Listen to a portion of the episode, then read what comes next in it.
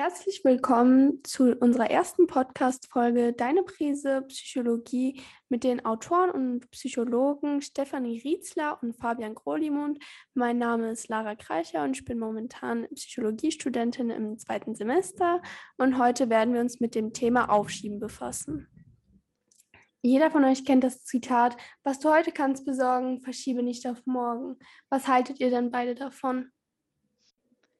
Also ich finde, das Sprichwort hat durchaus seine Berechtigung. Klar, es ist ab und zu sehr hilfreich, wenn man genug Selbstdisziplin hat, um seine Aufgaben direkt anzugehen und dann vielleicht mit einem guten Gefühl in den Feierabend zu starten und zu wissen, die To-Do-Liste ist soweit abgehakt. Sicherlich auch hilfreich, um seine Ziele zu erreichen. Ich finde, es kommt aber auf die richtige Mischung an. Also wenn man so viel zu besorgen hat, dass man nie was auf morgen verschieben dürfte, dann wird es einfach schwierig. Also da geht ja oft auch dieser Spruch damit einher, zuerst die Arbeit, dann das Vergnügen, der geht in dieselbe Richtung und den finde ich zum Teil wirklich problematisch, weil unsere To-Do-Listen ja heute nicht mehr so sind, dass man sagen kann, ich arbeite alles ab und dann habe ich einen tollen Feierabend und dann kann ich mir das Wochenende frei nehmen, sondern die allermeisten Menschen von uns erleben das ja so, dass man eine Aufgabe abhakt und dann kommen schon zwei neue wieder auf die Liste, die man erledigen sollte. Das heißt, dass von außen mal jemand kommt, um einem sozusagen den Erholungsgutschein zu überreichen und zu sagen, so, jetzt warst du fleißig genug, jetzt darfst du Pause oder Freizeit machen. Das passiert eigentlich im Normalfall nicht. Und ich denke, da ist es eben auch wichtig, dass wir lernen, uns abzugrenzen und auch zu schauen, was für eine Mischung von Arbeit und Freizeit, was für eine Mischung aus konzentriert sein und, und produktiv sein und dann aber auch wieder die Batterien aufladen, ist wirklich gut. Und da darf auch ab und zu mal ein wenig gesundes Aufschieben dabei sein, finde ich. Das ist wichtig. Gut, dann kommen wir schon zu meiner ersten Frage an euch. Was sind denn grundlegende Ursachen fürs Aufschieben? Also es gibt eigentlich eine große Hauptursache. Aufschieben ist ein Vermeidungsverhalten. Wir haben bei bestimmten Aufgaben negative Gefühle. Wir fühlen uns hilflos, unsicher, unter Druck. Und wenn wir der Aufgabe aus dem Weg gehen, indem wir sie aufschieben, dann wird das belohnt. Und zwar ein bisschen in dem Sinne, dass dieser Druck, diese unangenehmen Gefühle für einen kurzen Moment schwächer werden oder weggehen. Ich mache mal auch mal das Beispiel, das ist ein bisschen so, als hätte man ein Loch im Zahn, das größer wird, das schmerzt und jetzt nimmt man ein Schmerzmittel. Und an dem Tag, wo man das Schmerzmittel nimmt, oder da spürt man dieses Loch im Zahn nicht, aber es wird natürlich größer. Das heißt, durch das Aufschieben wird das Problem noch größer, noch schlimmer, man hat ein schlechtes Gewissen, der Druck nimmt zu. Aber das Gehirn hat gelernt, wenn ich dann aufschiebe und der Aufgabe aus dem Weg gehe, dann fühle ich mich wieder für einen kurzen Moment erleichtert. Und jetzt gibt es eigentlich verschiedene Gründe, äh, weshalb Menschen Aufgaben ausweichen. Das eine, der große, äh, ein großer Grund ist mangelnde Selbstwirksamkeit. Also, dass wir uns der Aufgabe nicht gewachsen fühlen. Dann haben wir oft Gedanken wie, ich schaffe das nicht, das ist zu viel, ich konnte noch nie gut schreiben, Mathe checke ich einfach nicht, ich bin zu blöd. Wir fühlen uns deswegen hilflos und unsicher. Und um dieser Unsicherheit und Hilflosigkeit aus dem Weg zu gehen, schieben wir dann auf. Dann ist es aber zum Teil auch so, dass wir die Aufgabe einfach als wertlos empfinden. Wir denken zum Beispiel, Warum muss ich das lernen? Das brauche ich nie mehr im Leben. Warum muss ich eine Arbeit schreiben über so ein doofes Thema? Das habe ich gar nicht selber ausgewählt. Das interessiert mich nicht. Das liest auch niemand. Also da empfinden wir die Aufgabe, die an uns herangetragen wird, als bedeutungslos und das ärgert uns und frustriert uns und wir gehen durch das Aufschieben diesem Frust und Ärger aus dem Weg. Und dann gibt es noch ein Persönlichkeitsmerkmal, das mit Aufschieben verbunden ist. Das ist die Impulsivität. Wenn wir impulsiv sind, das ist so ein bisschen das Gegenteil von diszipliniert, dann spielt es uns eine große Rolle, wie wir uns im Moment fühlen. Und was wir dann nicht so gut können, ist zu sagen, ich mache heute das, was mühsam und langweilig ist. damit ich meine Ziele erreiche, dann haben wir einfach Lust, das zu tun, was uns im Moment gerade mehr Spaß und Freude bereitet. Und da sind es oft solche Gedanken, also impulsive Menschen haben oft Gedanken wie, ich habe keine Lust, das stinkt mir, morgen ist ja auch noch ein Tag. Und dieser Faktor, der kommt voran zum Tragen, wenn wir noch viel Zeit haben für die Aufgabe.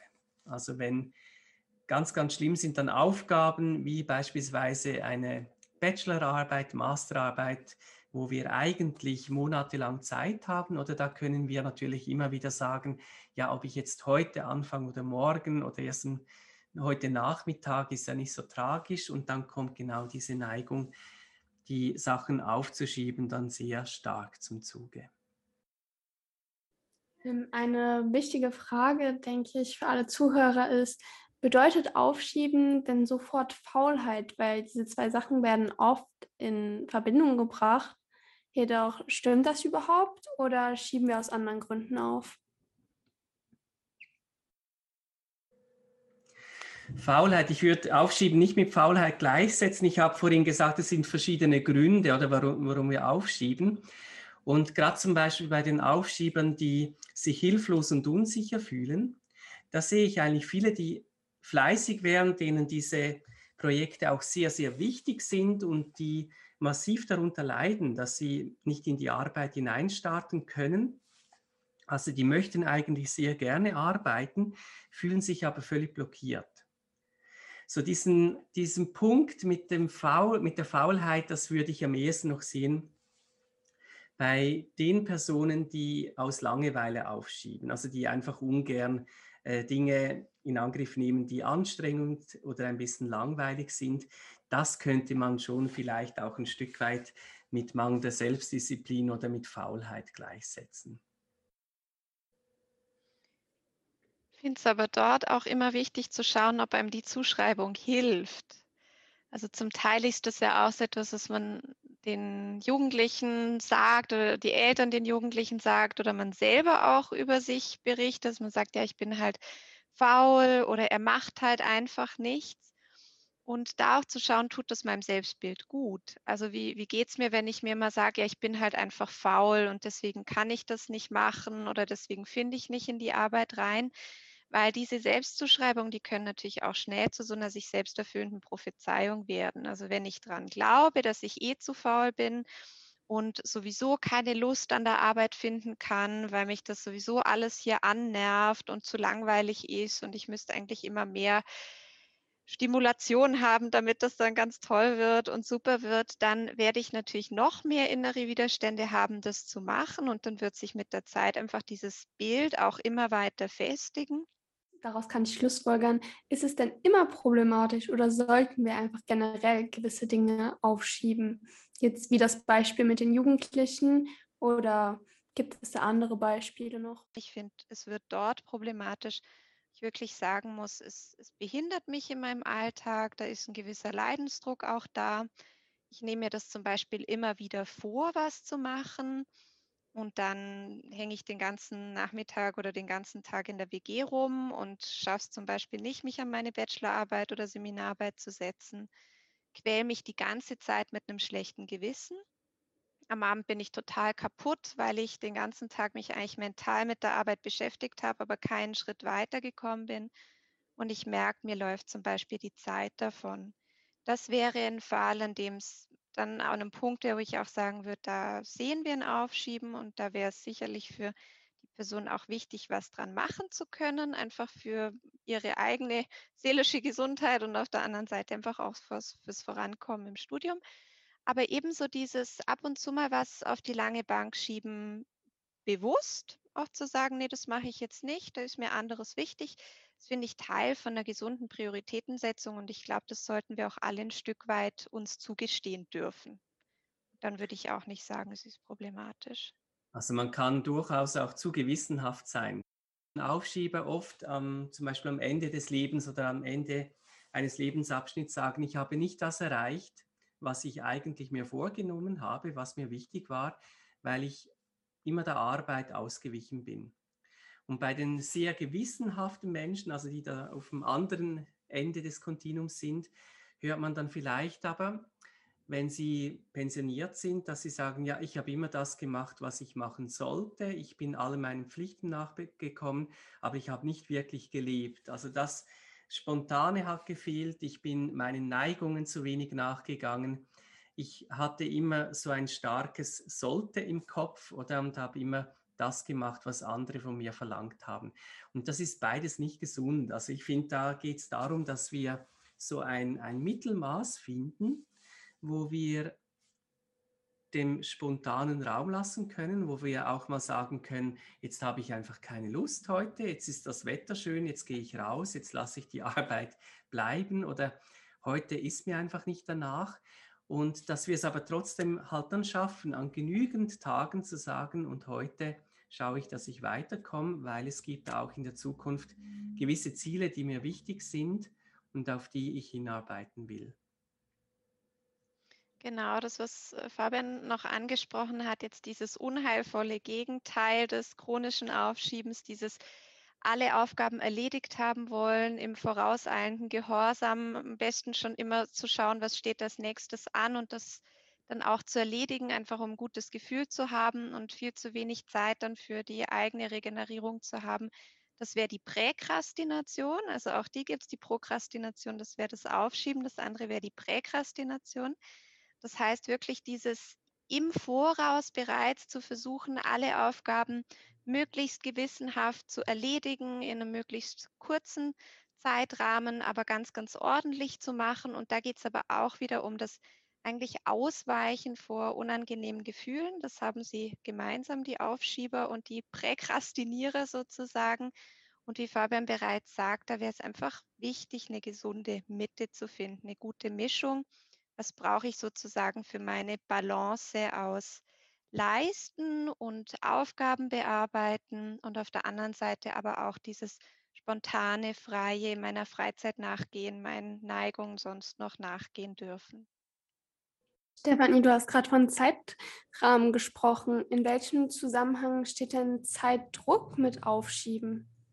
Ja, das ist ein ganz spannendes Phänomen. Also viele Menschen, die zur Aufschieberitis neigen, sagen ja, ich kann nur unter Druck richtig arbeiten.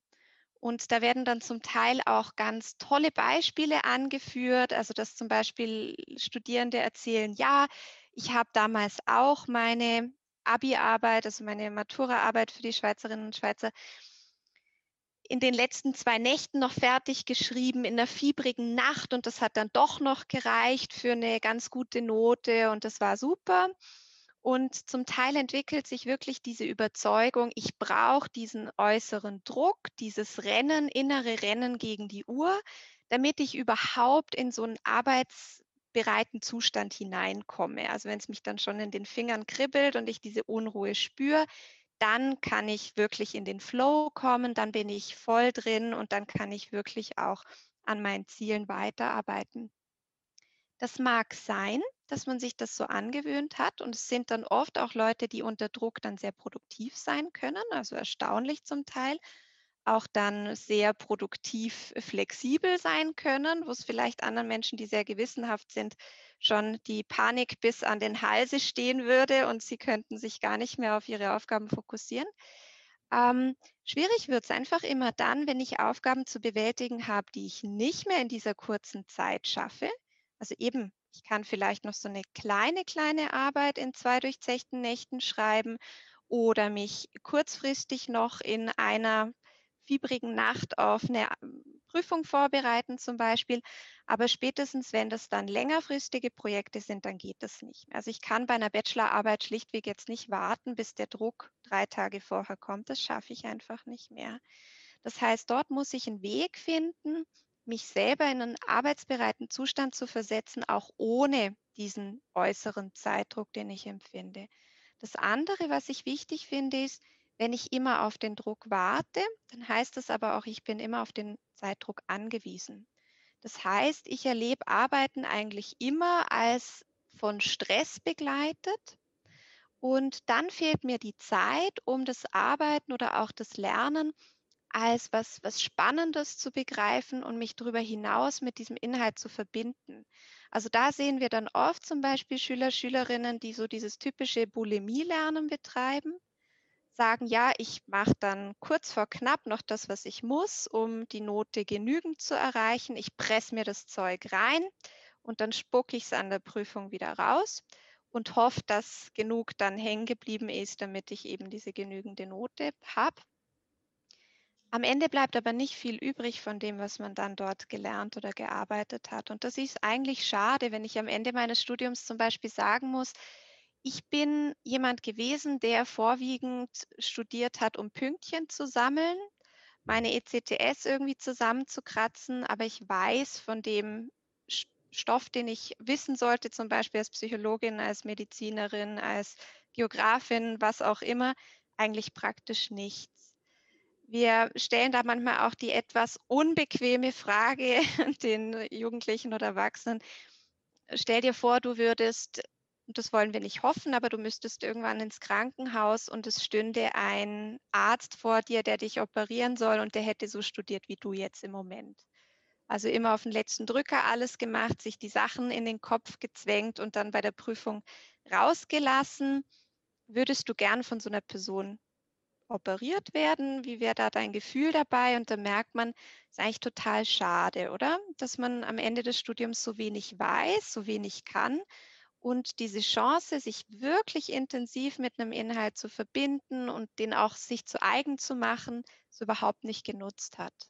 Und ich glaube, ja, da, da gilt es auch ab und zu mal ehrlich zu sich zu sein und zu sagen, gerade beim Studium oder auch bei Weiterbildung, welche Teile sind mir wirklich wichtig was möchte ich in den nächsten, im nächsten halben Jahr, im nächsten Jahr erreicht haben und was für einen Einsatz möchte ich leisten, damit ich am Ende wirklich mit einem guten Gefühl zurückschauen kann und sagen kann, ich habe das in meinem Köfferchen, in meinem Werkzeugköfferchen und im Kopf, was ich wirklich brauche, um mit einem guten Gefühl zum Beispiel in die Arbeitswelt zu starten. Und ich finde, das ganz wichtig ist nicht so, dass man das nicht darf, oder? Äh, ich sage immer den Studierenden, es ist toll, dass du das kannst. Mhm.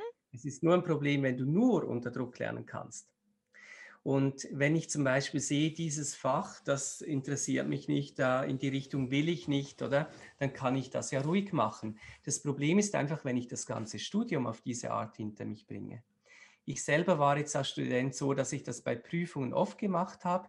Ich habe aber die Zeit genutzt, um Bücher zu lesen über Psychologie-Themen, die mich wirklich interessiert haben. Das finde ich jetzt auch nicht tragisch, oder?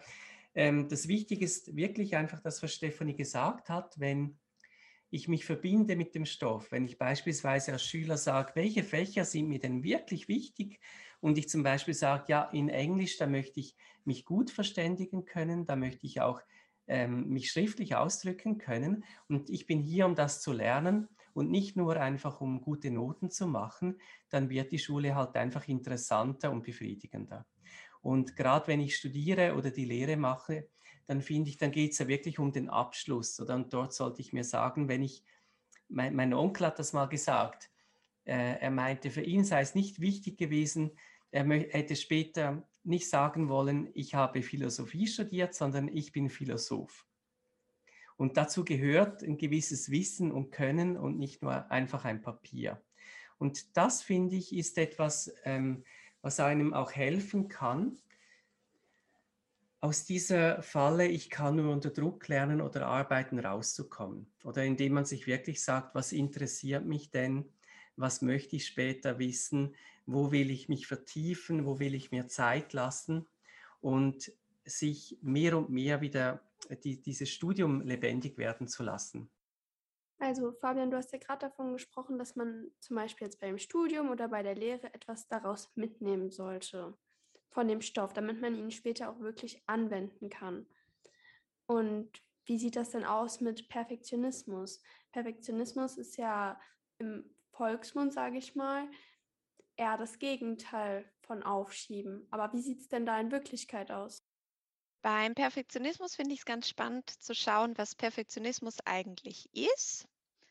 Im Normalfall hat man dort eine Person im Kopf, die so nach Vollkommenheit strebt, die alles immer besonders gut machen möchte, die ja keine Fehler machen will.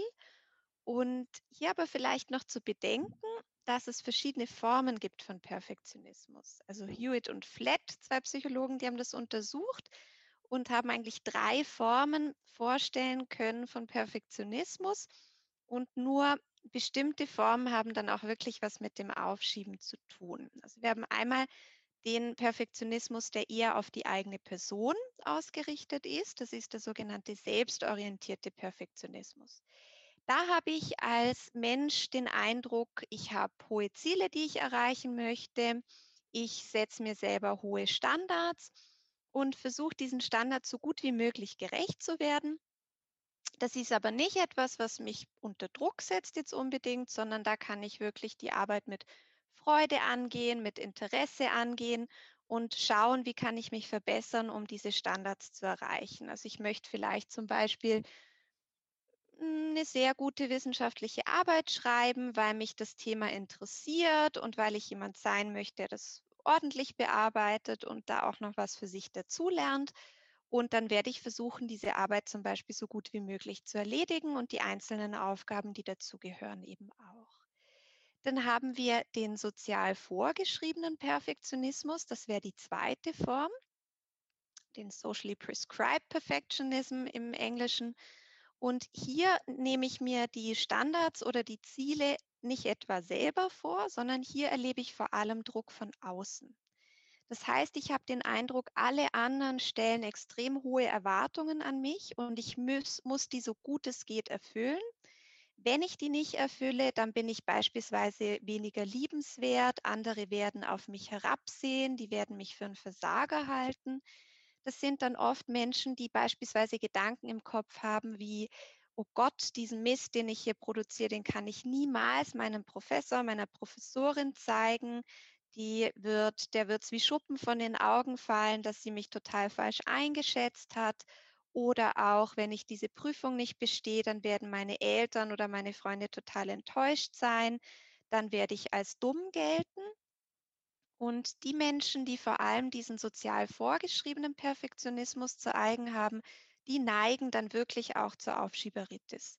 Und zwar, weil sie immer diese Angst im Nacken haben, wenn ich mich jetzt dort zeige mit dem, was ich gemacht habe, dann könnte das negative Konsequenzen haben. Das heißt, da habe ich ein ganzes Gedankenkarussell im Kopf. Was könnte denn dort alles passieren?